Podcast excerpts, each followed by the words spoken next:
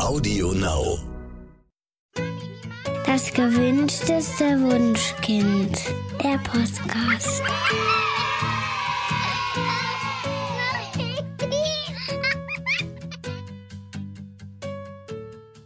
Hallo und herzlich willkommen zu Das gewünschteste Wunschkind, der Podcast mit Daniel Graf und Katja Seide. Unsere heutige Folge hat ihren Ursprung in einer E-Mail, die wir von unserer Zuhörerin Cynthia bekommen haben. Sie hatte ganz viele spannende Fragen zum Thema bedürfnisorientierte Elternschaft und Grenzen setzen. Und da hat Katja zu mir gesagt, komm, lass uns dazu doch mal jemanden einladen und einen Podcast machen, weil das ein Thema ist, ähm, dem begegnet man immer wieder. Und mein erster Gedanke war, dieses Thema passt absolut perfekt zu Nicola Schmidt. Und weil Nicola einfach wunderbar spontan und unkompliziert ist, hat sie spontan zugesagt. Ich freue mich sehr, dich mal wieder bei uns begrüßen zu können. Herzlich willkommen, Nicola. Hallo Danielle, hallo Katja. Ihr seid wundervoll wie immer. Danke, dass ich da sein darf. Ja, gerne. Ähm, die meisten Hörerinnen kennen dich ja wahrscheinlich. Äh, aber Nicola, stell dich doch mal kurz für diejenigen vor, die vielleicht spontan und zum ersten Mal bei uns im Podcast äh, da reinstolpern und dich jetzt hören.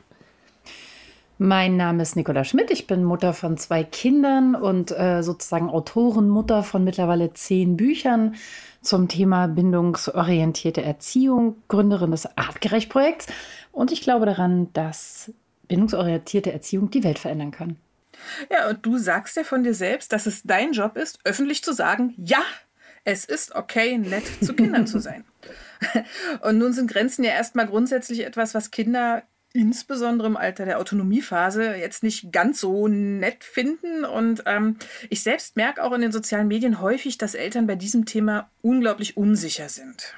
Ja, ja, definitiv. Also, und ganz ehrlich, also mir ging das auch so, als meine Kinder in der Phase waren, dass ich Riesenprobleme damit hatte, irgendwie rauszufinden, okay, ähm, wenn ich jetzt diese Grenze setze, ist das Kind total sauer und unglücklich. Ist das jetzt noch bindungsorientiert oder bin ich schon doof? Mhm. Naja, also äh, bedürfnisorientierte Elternschaft heißt ja, die Bedürfnisse aller Familienmitglieder abzuwägen. Ähm, und ich, ich glaube, dass ein häufiges Missverständnis dabei ist, dass die Bedürfnisse des Kindes dabei halt vorrangig erfüllt werden müssen. Also, dass viele Eltern viel, viel öfter Ja zu ihren Kindern sagen, ähm, als das früher üblich war. Das ist ja grundsätzlich auch gut und richtig, aber ähm, viele vergessen darüber ihre eigenen Grenzen. Kann das sein?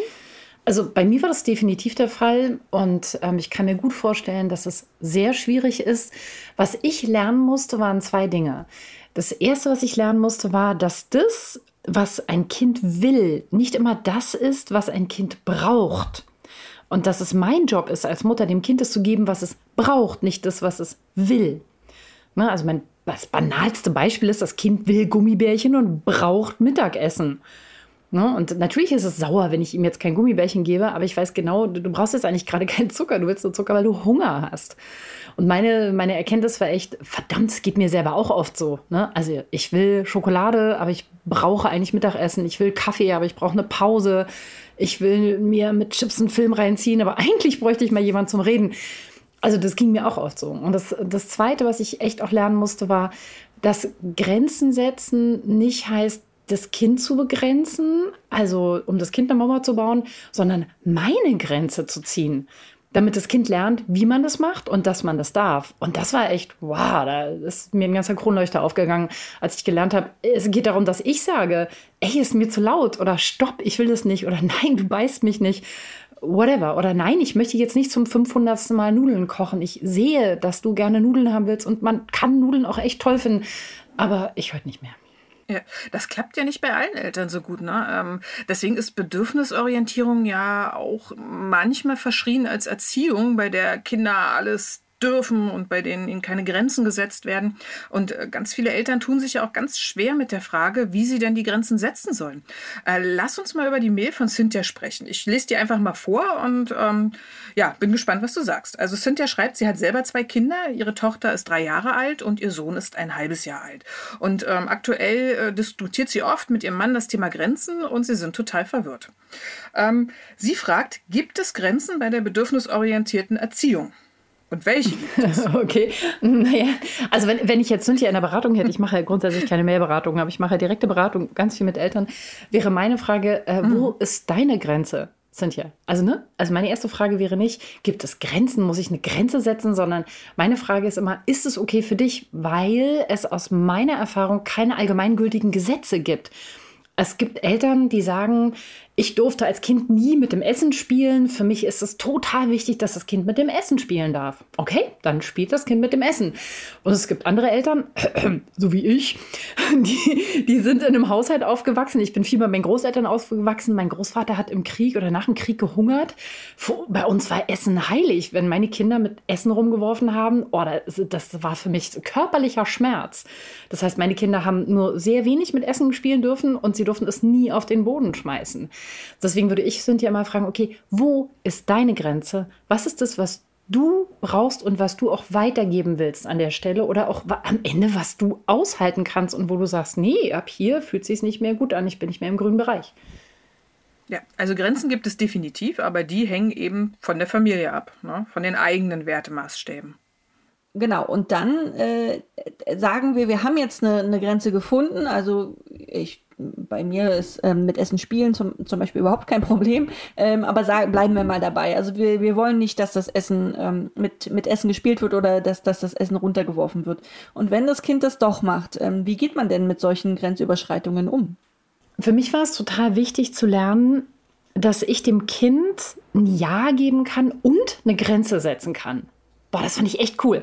Weil ich sehe es auch bei meinen Eltern. Viele von uns haben gelernt und selber erfahren, dass Grenzen setzen eine sehr unangenehme Sache ist. Ne? Du darfst das nicht, lass das, hör auf, sei still, stopp, komm sofort zurück, nimm die Hände weg, whatever. Grenzen setzen hat sich oft sehr unangenehm angefühlt als Kind. Und ich verstehe total, dass man an der Stelle sagt, das will ich für mein Kind nicht, aber ich will trotzdem nicht, dass es mit seinen Nutella-Fingern meinen Laptop anfasst. Aber was sage ich denn außer, nimm die Finger weg?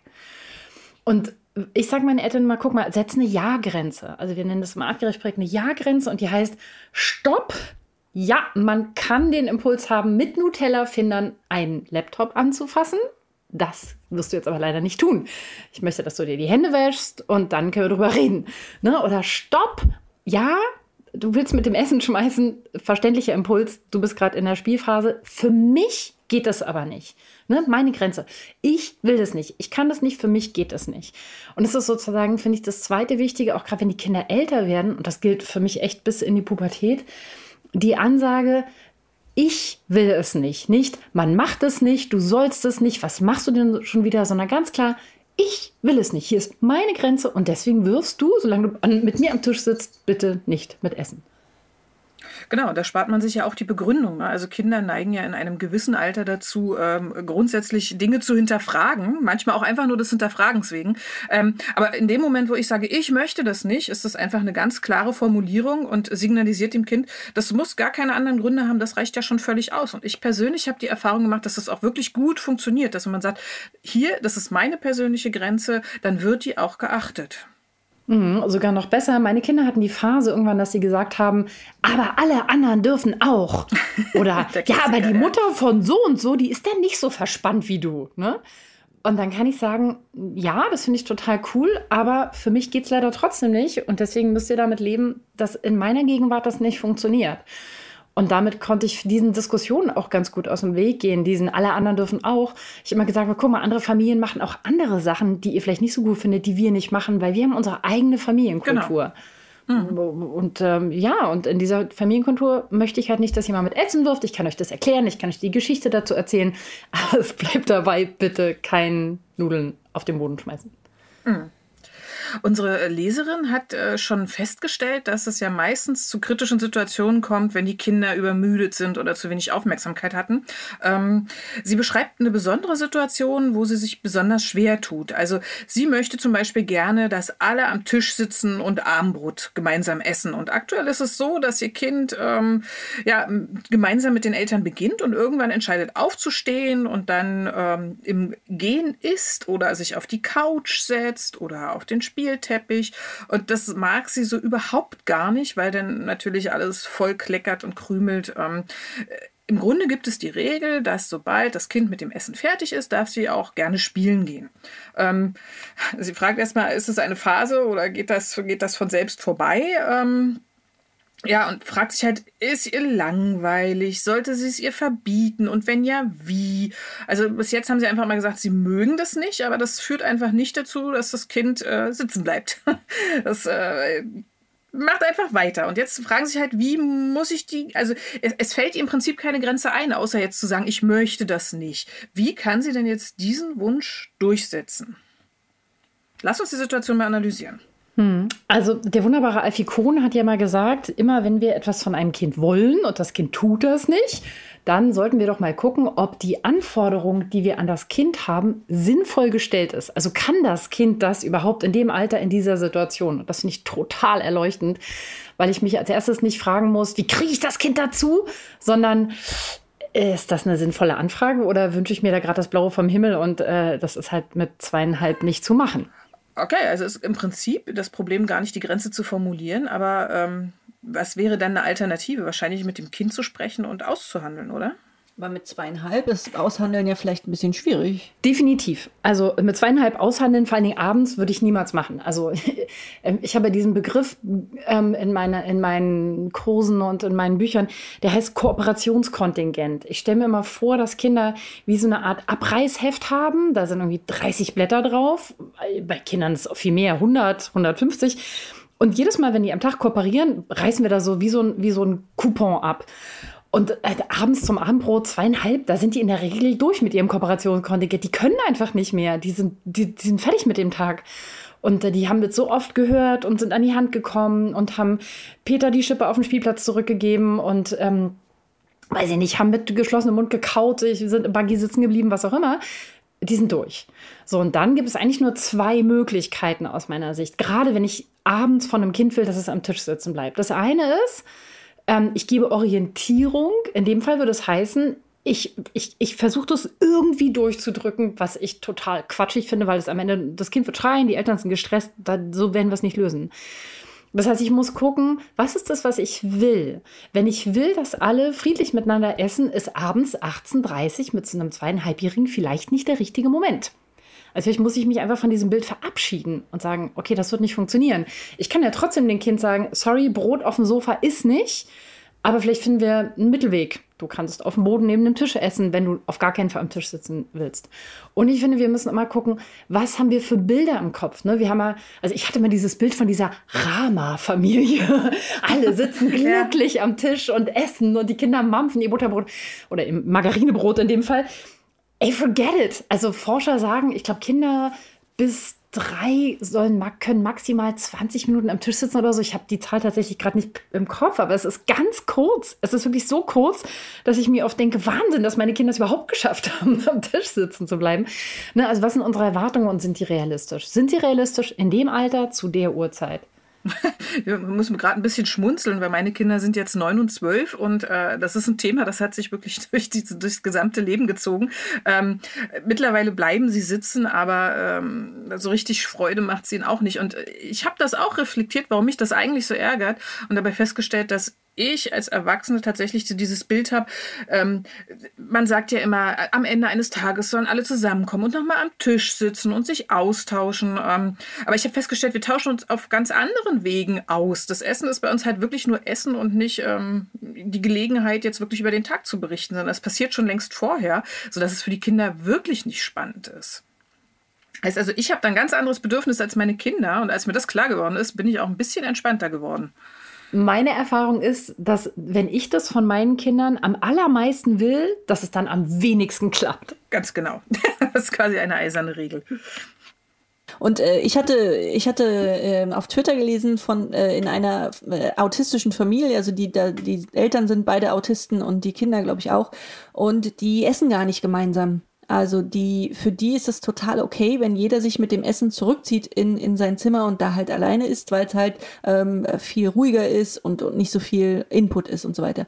Und da dachte ich so, ja Mensch, äh, klar, es ist doch auch voll okay. Also wenn jetzt der Teenager ähm, äh, sich, sich zurückziehen will und lieber in seinem eigenen äh, Zimmer essen will, dann, dann ist das gar nichts Schlimmes. Also es zerreißt ja die Familie gar nicht, sondern es ist einfach ein Bedürfnis, ein Ausdruck eines Bedürfnisses, das man durchaus zulassen darf.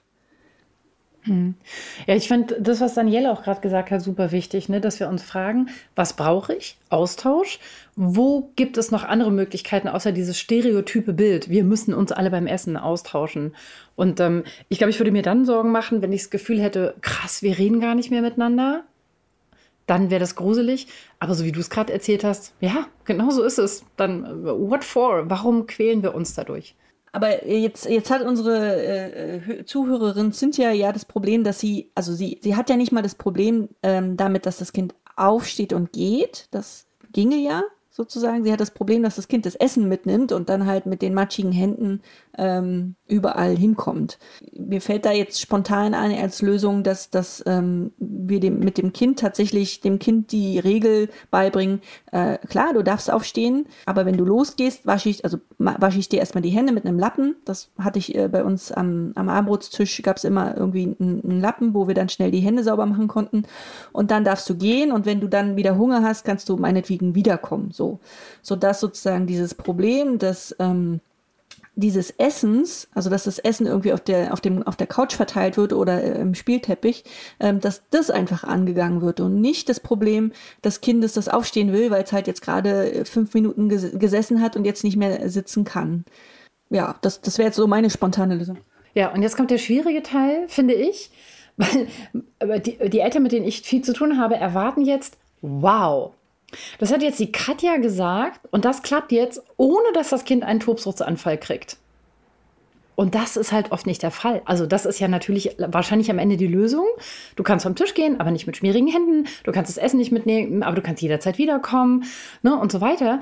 Nur diese vermeintlich rationale, vernünftige, bindungsorientierte, bejahende Lösung wird nicht automatisch dazu führen, dass das Kind sagt, hey Mama, du bist voll cool, genau so machen wir es. Sondern unter Umständen wird sie die ersten drei Male sagen, nein, äh, äh, weiß ich nicht, äh, Anna, Essen mitnehmen und so weiter. Und dann, glaube ich, wird das oft schwierig, weil, weil die, die Menschen sich Harmonie wünschen, wir uns alle Harmonie wünschen und denken, verdammt, aber ich habe es doch genau richtig gemacht, wieso funktioniert das Kind nicht?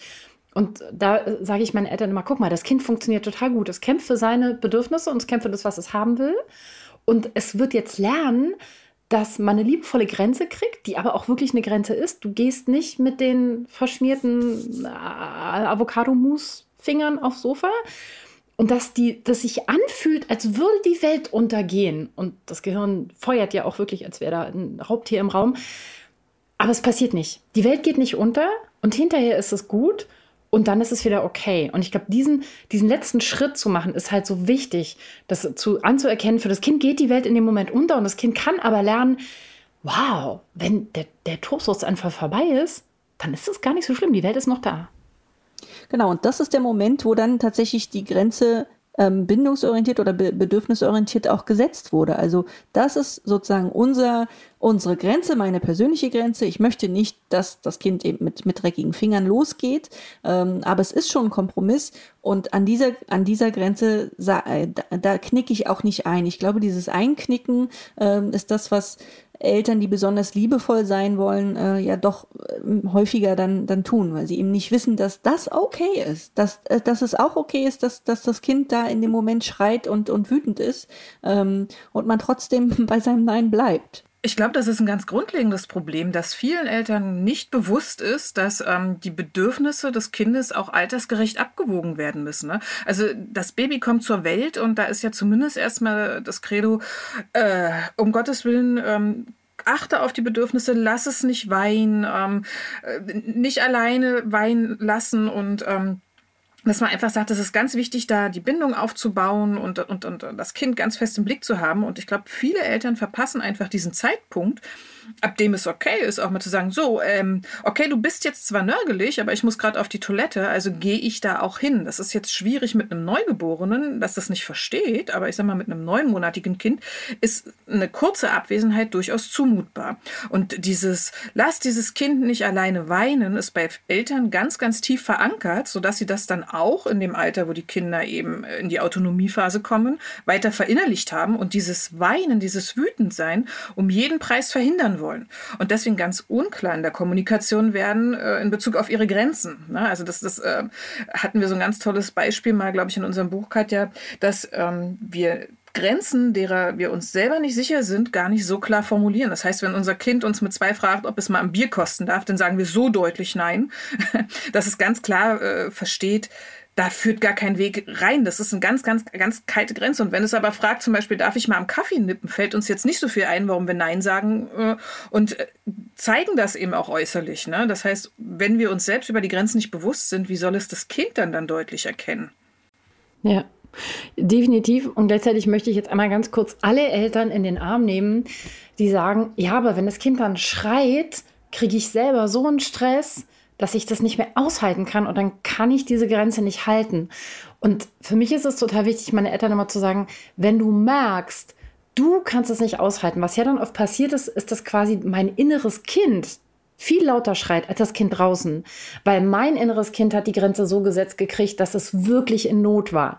Das Kind draußen ist einfach nur sauer oder schlecht gelaunt oder will noch was vom Kaffee, ähm, aber mein inneres Kind war wirklich in Not und das ist ja das, was mein, mein Körper dann widerspiegelt. Mein Herz rast, mir wird heiß, ich fange an zu schwitzen, ich kann nicht mehr denken und ich bin wirklich in Not. Und ich sage meinen Eltern mal, wenn ihr das merkt, dass ihr Grenzen nicht halten könnt, weil ihr wirklich in Not geratet, weil ihr merkt, das Kind schreit und ich kriege total die Panik und ich will das einfach nur noch abstellen, dann holt euch Hilfe. Holt euch jemanden, der euch in den Arm nimmt. Holt euch jemanden, der mit euch da drauf guckt. Wie hat man euch Grenzen gesetzt? Wie habt ihr das erlebt? Wo wart ihr in Not? Und wie könnt ihr euer, euer inneres Kind, euer eigenes Kind in den Arm nehmen und sagen, hey, Sie hat einfach nur kein 26. Gummibärchen gekriegt. Sie ist sauer, aber sie ist nicht in Not. Es fühlt sich so an und ich nehme jetzt quasi mich selber in den Arm, beruhige mich und dann kann ich auch wieder in Ruhe drauf gucken und dann kann ich auch wieder mein Kind koregulieren. Ne, das darf man, finde ich, kann man, darf man echt nicht vergessen, dass es einfach Menschen gibt, für die es so schwer ist. Das ist eine, glaube ich, sehr grundlegende Erkenntnis, dass das Problem eigentlich ist, dass man als Eltern gar nicht gelernt hat, mit negativen Gefühlen umzugehen. Wir sind ja so aufgewachsen, dass es nicht in Ordnung war, wütend zu sein und dass wir funktionieren sollten. Und wir stehen solchen Situationen einfach absolut hilflos gegenüber. Da sind wir dann selber wieder die kleinen Kinder, die sich im Grunde beherrschen sollen. Und dieser Druck ist so groß, dass man gar nicht rational handeln kann. Und deswegen ist es, glaube ich, auch ganz, ganz wichtig, sich wirklich mit dem inneren Kind und der eigenen äh, Erziehung zu beschäftigen, um mit solchen Situationen gelassener umzugehen. Und auch zu wissen, was kann ein Kind überhaupt leisten. Also wenn man weiß, dass diese Wutanfälle total normal sind und eigentlich nur ein, ein Schritt auf dem Weg in, in, ja, in ein autonomes Kind, ähm, dann fällt es einem auch deutlich leichter, das auszuhalten. Aber an den Punkt muss man natürlich erstmal kommen. Und da hilft es eben nicht, äh, die Grenzen immer wieder variabel zu gestalten, sondern das Kind hat ja auch den Wunsch, im Prinzip in einem Rahmen aufzuwachsen, an dem man sich orientieren kann. Ne? Genau, das ist ja das, was das Kind braucht, ist Sicherheit. Trinken Kinder Bier oder nicht? Was das Kind will, ist Neugierde, Experimente. Ne? Also auch soziale Experimente. Was passiert denn, wenn ich dem Baby jetzt an den Haaren ziehe? Oh, es schreit! Yay, das habe ich gemacht. Oh, genau. Und alle Großen kommen und machen. Das habe alles ich gemacht. Cool. Oh, jetzt ist mir wieder langweilig. Jetzt sind alle wieder weg. Oh, wenn ich das nochmal mache, kommen die wieder und machen so einen Aufstand. Oh, ist das aufregend.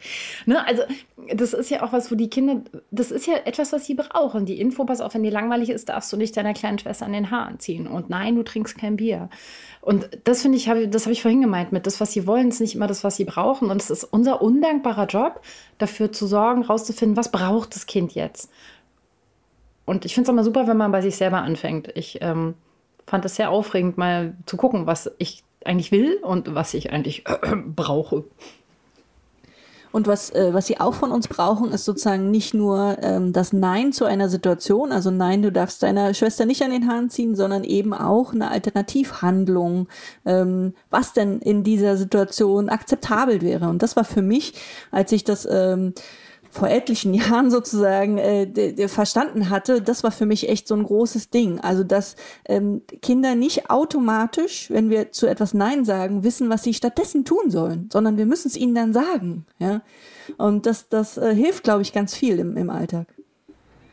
Ja, irre. Wir sagen, klecker nicht, sei nicht so laut, lass das, statt zu sagen, ist über deinem Teller. Wenn du laut sein willst, geh doch bitte raus auf den Balkon oder auf den Spielplatz. Und ich verstehe, dass dir langweilig ist, aber der Katze am Schwanz ziehen ist keine Option. Guck mal, du kannst ein Puzzle machen, mit mir Pudding kochen, whatever. Nun gibt es ja Kritiker, lese ich immer wieder gerne in sozialen Medien, wo man eben auch ein bisschen außerhalb der, der eigenen Blase liest, die sagen, naja, aber wenn Kinder keine Grenzen erfahren im Alltag, dann, dann wären das Erwachsene, die uns wirklich auf der Nase rumtanzen und die sich im Straßenverkehr nicht an die Regeln halten und so weiter und so fort. Und schon allein aus diesem Grund müssen Kinder immer wieder Grenzen erfahren finde ich jetzt ein bisschen schwierig, weil das ja auch äh, willkürlich ja, stimmt ist. doch auch, müssen sie auch. Genau. Die Frage ist nur, müssen sie Nein-Grenzen erfahren oder Ja-Grenzen erfahren? Die Frage ist doch, wie ich die Grenze setze. Ist auch mit meinem Partner auch so. Wenn jedes, wenn er jedes Mal ankommt und mir einen Kuss geben will, ich jedes Mal sage, ey, siehst du nicht, dass ich jetzt nicht will? Nee, will ich jetzt nicht. Mann, ich bin arbeiten. Dann, dann, dann kommt er irgendwann nicht mehr und sagt, willst du einen Kuss? Aber wenn ich sage, Schatz, ich verstehe, dass du gerade kuscheln willst, aber ich nehme gerade einen Podcast auf, ist gerade echt schwierig, dann haben wir eine ganz andere Beziehung. Also ich finde, die Frage ist ja gar nicht Grenze oder nicht Grenze, sondern das Wie ist doch das Interessante. Was ich immer ganz witzig finde, ist, dass gesagt wird, ja, die heutige Jugend, die benehme sich ja unmöglich und die haben alle keine Grenzen kennengelernt und so weiter. Und dann hinterfrage ich immer, wie wurden die dann eigentlich erzogen? Und wenn ich mich recht erinnere, war Katja, als unsere ersten, unsere größeren Töchter geboren wurden, war irgendwie bedürfnisorientierte Erziehung irgendwie so ganz, ganz neuer esoterischer Quatsch, äh, der nach allgemeiner Meinung überhaupt gar nicht funktionieren kann. Das heißt, bis zu diesem Zeitpunkt ähm, wurden Kinder doch relativ klassisch erzogen. Also ich glaube, so dieser Umschwung kam erst so vor 12, 15 Jahren maximal. Das heißt, die Jugend von heute, die hat ja doch eine ganz andere Erziehung genossen. Ähm, ich persönlich vertrete ja immer die These, dass die zu viele Grenzen hatten und deswegen lange Zeit damit zu tun hatten, die eben auszuloten und ganz interessiert daran waren, was passiert, wenn ich erwachsen bin oder größer bin und kein Erwachsener mehr einschreitet. Also ich glaube, dass zu viele Grenzen auch eine schädliche Wirkung haben können. Na, wir wissen ja, dass, also zu viele Grenzen würde ich jetzt mal gleichsetzen, sozusagen hier als Definition mit willkürliche Grenzen, Grenzen, genau. die vielleicht auch mit Strafen in Verbindung so stehen. Macht. Genau, das macht mhm. man so, du darfst das nicht. Und sehr enge Grenzen und, ganz wichtig, Grenzen, die nicht an die individuelle Situation angepasst sind, sondern so sozusagen normative Grenzen. Das egal und unter allen Umständen, du wirst deine Zähne putzen und wenn du schreist und brüllst und weinst, mir scheißegal, wir putzen Zähne. So, und diese Art von Grenzen da, da, da, da liegst du total richtig und da müssen wir auch gar nicht in die Glaskugel gucken. Da wissen wir aus der Forschung ganz klar, produziert Menschen, die A später Probleme haben zu leben, wenn jemand ihnen keine Grenzen mehr gibt und dann total über die Stränge schlagen. Oder B, sich immer wieder jemanden suchen, der ihnen sagt, wie es läuft, weil sie ja gar nicht gelernt haben, selber Wege zu finden und weil sie durch dieses ganz enge Grenzen setzen auch keine Aushandlungsprozesse können und so weiter. Sprich, um mal meinen lieben Kollegen Herbert Renz-Polster zu äh, zitieren, Erziehung prägt auch Gesinnung. Also autoritäre Erziehung führt eher dazu, dass Leute sich einen Führer, also jetzt nicht Führer im, Na Nationalsozialismus-Sinne, aber einfach jemanden suchen, der ihnen sagt, wie es gemacht wird. Das sind eher Menschen, die Angst vor Veränderungen haben, die unsicher werden in, in, den, in den aktuellen Zeiten, wo wir so vielen Herausforderungen gegenüberstehen und dann einfache Antworten auf alles suchen. Das heißt, selbst wenn man sagt, äh, Grenzen setzen ist super und das, was das mit den Kindern macht, das auch super, glaube ich, kann man guten Gewissens sagen, vielleicht war das für andere Zeiten eine feine Sache, aber die Herausforderungen, vor denen wir gerade stehen, ich meine, wir rattern gerade auf eine 4-Grad-Welt zu. Da muss man ganz klar sagen, da brauchen wir kreative, wilde, konfliktfähige, verhandlungsfähige, starke, stabile sichere Menschen. Und das ist mit diesem autoritären, mit diesem sehr starken, sehr strikten Grenzen setzen nachweislich nur sehr schwierig zu erreichen. Äh, Nicola, äh, weil du es gerade erwähnt hast, das Zähneputzen, das ist tatsächlich ein Ding, wo viele Eltern an ihre Grenzen kommen, also das, das Durchsetzen ihres Wunsches. Ähm, und du hast es gerade so äh, im Nebensatz erwähnt. Gibt es denn aus deiner Sicht Möglichkeiten, wie Eltern äh, eben bindungs- und beziehungsorientiert dazu kommen, äh, dass ihre Kinder Zähne putzen, aber eben nicht festgehalten werden müssen und, und da irgendwie mit der Zahnbürste drin rumgefuhrwerkt werden muss? Hm. Aber ja, ich habe da sehr radikale Ansichten. Und die, meine radikale Ansicht und Erfahrung tatsächlich auch Nummer eins ist, wir müssen in 24 Stunden oder wir sollen in 24 Stunden bitte zweimal gründlich Zähne putzen. Und ich frage mich mittlerweile, muss das immer dann sein, wenn die Kinder am wenigsten kooperationsfähig sind? Sprich, abends vorm Schlafen gehen. Ey, da sind alle durch. Das Kind, ich. Wieso putze ich nicht? Weiß ich nicht. Ähm, vormittags und nachmittags oder ganz früh morgens und nachmittags um fünf und danach gibt es halt keinen Zucker mehr ähm, aber halt noch ein normales Abendessen, was vielleicht auch nicht unbedingt aus Weißmehl und Honig besteht oder so. Also das ist Frage Nummer eins. Frage Nummer zwei. Lasst euch mal von jemandem die Zähne putzen, liebe Eltern. Ey, es ist echt ein krasser Übergriff in meinen Körper. So, das heißt, wie kann ich das so sanft wie möglich machen und so selbstbestimmt wie möglich? Und Nummer drei, es gibt Kinder, die irgendwann, ey, wir haben alles versucht. Also mein Sohn war auch so jemand. Zahnputzlieder, Bakterien jagen, elektrische Zahnbürste. Also, dass ich mal keinen mhm. Handstand im Badezimmer gemacht habe, war echt alles. Ähm, und ich habe zwei Erfahrungen gemacht. Erstens, was super hilft, ist wechselnde Personen. Also bei mir im Camp lassen sich alle Kinder die Zähne putzen, weil da sind so viele nette, lustige Erwachsene. Da machen die alle von alleine den Mund auf und sagen, oh, okay, dann darfst du mal. Das finden die alle super. Oder so gut wie alle. Und ähm, was auch hilft, ist tatsächlich loslassen. Also wir haben unserem Dreijährigen irgendwann gesagt, pass auf, du willst keine Zähne mehr putzen. Wir verstehen das. Zähne putzen ist ätzend. Warum putzen wir Zähne? Weil wir Zucker essen. Folgender Deal, du putzt nicht mehr und wir bringen keinen Zucker mehr auf den Tisch. Und dann haben wir es halt so gemacht, dass wir gesagt haben, das macht jetzt zahntechnisch keinen Sinn, ist aber psychologisch, nicht logisch, aber psychologisch. So gesagt, pass auf, wenn du ein Marmeladenbrot essen willst oder ein Eis am Strand oder, ähm, weiß ich nicht, äh, weiße Nudeln, dann putzen wir vorher Zähne. Und dann hat er tatsächlich, und fragt nicht, wie es mir ging, ich habe Blut und Wasser geschwitzt, zweieinhalb Wochen lang keine Nudeln, kein Brot, kein Eis. Irgendwann bin ich absichtlich zum Eisladen gegangen, habe mir ein Eis gekauft, hatte eine Thermos dabei und habe gesagt, na Schätzchen, Kugel Eis, wollen wir Zähne putzen? Ey, der war so standhaft. Ich dachte, ich sterbe. Ich habe das Karies schon. Der hatte als Zweijähriger ganz schlimm Karies. Das heißt, ich war auch gebranntes Kind. Für mich war das der absolute Horror. Aber ich wollte keine Gewalt anwenden. Und dann irgendwann in der dritten Woche kam der völlig unvermittelt auf mich zu, hat gesagt: Mama, ich möchte ein Marmeladenbrot. Ah! und hat den Mund aufgemacht und hat sich wieder die Zähne putzen lassen. Und danach war das Thema durch. Aber er brauchte offensichtlich diese Zeit, in der ich ihn damit so gestresst hatte, um innerlich Gras über die Sache wachsen zu lassen. Und ich finde, das ist was, was wir oft viel zu wenig beachten, wie viel Druck wir schon auf das Kind gemacht haben und wie viel Zeit es eventuell braucht, damit das wieder weggehen kann und wieder heilen kann und wir wieder in Kooperation gehen können. Aber ich weiß, dass alle Zahnärzte dieser Welt gerade sagen, die Frau hat den Monsterknall. und mein Argument ist immer, dass ich sage, Zahnärzte sind billiger als Therapeuten, geht auch schneller. Überlegt euch, was ihr macht. ist aber deutlich schmerzhafter. Aber ich habe es tatsächlich genauso gemacht. Also ich habe es einfach verknüpft und gesagt, es ist in Ordnung, dass du nicht Zähne putzen willst. Ähm, ich werde dich nicht dazu zwingen, aber ich bin für deine Zahngesundheit äh, zuständig. Und ähm, das ist bei mir die Grenze. Und dann kannst du eben wirklich nur, wir haben sie mal Zahn wie Männlein genannt, Dinge essen, wo die vermeintlich nicht drin sind. Und das war okay. Also dann hat keiner das Gesicht verloren. Und das ist auch eine Erfahrung, die ich gemacht habe, gerade beim Grenzen setzen, ist, wenn ich aufhöre, darauf zu beharren, dann äh, fängt das Kind tatsächlich wieder an zu kooperieren. Also es ist mir ganz, ganz oft passiert, dass ich gesagt habe, also ganz dringend auf etwas bestanden habe, gesagt, bitte mach es doch. Und das Kind hat Nein gesagt, als ich dann irgendwann gesagt habe, gut, das ist jetzt deine Entscheidung, die akzeptiere ich, dann sagt das Kind, okay, dann machen wir es jetzt so, wie du mich gefragt hast. Wenn man denke, ah, aber das ist eben auch äh, ein Prozess, dass Kinder sehen, wie weit funktioniert es und kann ich in meiner Autonomie wirksam sein und wenn ich diese Bestätigung habe, muss ich darum nicht mehr kämpfen und dann funktionieren gewisse Dinge auch. Natürlich nicht alle, aber es war in vielen Dingen wirklich so.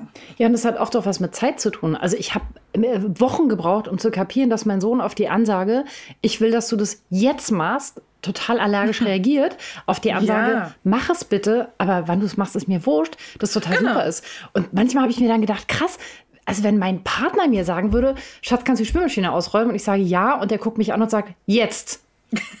Ey, ich sage, hallo, geht's noch? Ganz genau. Ich räume die auf, wenn es mir passt.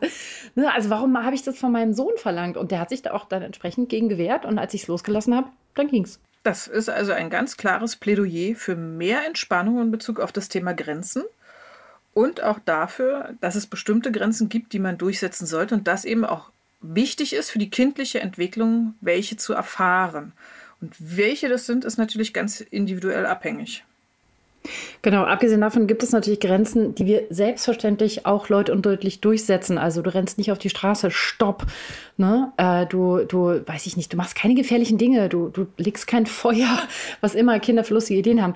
Ne? Also es gibt ja ganz klare Grenzen, wo wir sagen, stopp, das geht nicht. Wo mich Eltern dann manchmal fragen, darf ich dann auch Nein sagen? Und die einfach lautet, ja natürlich, und zwar schnell. Und du sagst am besten nicht nur Nein, sondern du gehst hin und hältst das Kind fest. Ne? Also auch das finde ich ist total wichtig. Es gibt ethische und Sicherheitsgrenzen. Ne? Ich sage ja immer, Eltern sind zuständig für Gesundheit und Sicherheit, so wie du es auch gerade gesagt hast. Da setzt ihr natürlich dann auch sichere Grenzen. Aber es gibt ganz viele Bereiche, da verkämpfen wir uns völlig ohne Not. Genau, und was man in diesem Zusammenhang natürlich auch noch erwähnen muss, ist, dass die, die, die eigene Freiheit da endet, wo die Freiheit des anderen beginnt. Ne? Hm. Also ähm, wenn es mich persönlich jetzt nicht stört, dass ein Kind äh, beispielsweise mit schmutzigen Schuhen über die Bussitze rennt, dann ist das aber ein Thema, was die Gesellschaft schon stört. Das heißt, also es sollte schon auch wichtig sein, dass man die gesellschaftlichen Grenzen vermittelt und ähm, nur, weil man sagt, ich erziehe jetzt bedürfnisorientiert, zu sagen, die Bedürfnisse des Kindes stehen im Mittelpunkt und äh, das akzeptiere ich jetzt und das muss das Umfeld auch so akzeptieren, ist schwierig. Also das ist, glaube ich, auch der Punkt, warum es dann dazu führt, dass die Menschen denken, diese Art der Erziehung produziert tatsächlich Kinder, die machen, was sie wollen. Und das kann nicht das Ziel sein, weil wir möchten ja, dass unsere Kinder in der Gesellschaft irgendwann glücklich und zufrieden leben. Und das gehört einfach dazu, dass man auch die gesellschaftlichen Grenzen erkennen und ja auch akzeptieren lernen muss. Ja, und weißt du, was das Krasse ist? Das finde ich am allerwildesten. Kinder können verstehen, dass es bei Oma und Opa anders läuft als bei Mama und Papa, ja. anders als in der Kita. Also äh, das, genau. das, das, sind Gruppenwesen, die sind so smart. Die können mit drei Jahren wissen die, dass es ethische Regeln gibt, die für alle gelten. Du sollst nicht lügen, du sollst nicht töten, du sollst die Katze nicht treten. Mhm. Und dass es Regeln gibt, die in verschiedenen Gruppen unterschiedlich gelten. Wow, das können sie, das schaffen die. Was für ein super spannendes und interessantes Thema. Und wir hoffen, dass ihr da draußen auch einiges für euren Alltag mitnehmen konntet. Vielen Dank an dich, liebe Nicola. Sehr gerne. Danke, dass ich bei euch sein durfte. Ja, und wer mehr über Nicola wissen möchte, der findet in unseren Shownotes natürlich einen Link zu ihrer Homepage und einen Link zu ihr oder mehrere Links zu ihren Büchern. Du hast ja schon gesagt, du hast ganz viele geschrieben. Ähm, und wir mögen die auch sehr und können die wirklich von Herzen, zu, äh, von Herzen empfehlen. Schaut unbedingt mal rein, da ist wirklich für, für ganz viele Themen ähm, ja, ganz tolle Literatur vorhanden. Ihr Lieben, wir wünschen euch einen wunderbaren Rest Winter und hoffen, dass ihr gut durch diese wirklich stürmischen Zeiten kommt. Bleibt oder werdet gesund und bleibt uns auch gewogen, denn wir freuen uns, wenn ihr in zwei Wochen wieder mit dabei seid. Und bis dahin sagen wir Tschüss, Tschüss und macht's gut. Tschüss. Das war der Podcast vom gewünschtesten Wunschkind.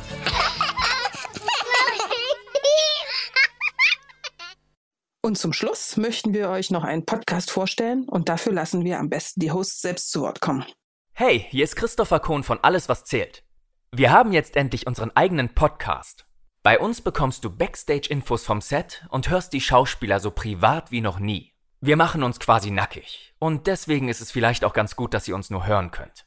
Einschalten lohnt sich. Alle zwei Wochen, immer donnerstags, nur hier auf Audio Now. Der Alles, was zählt Podcast.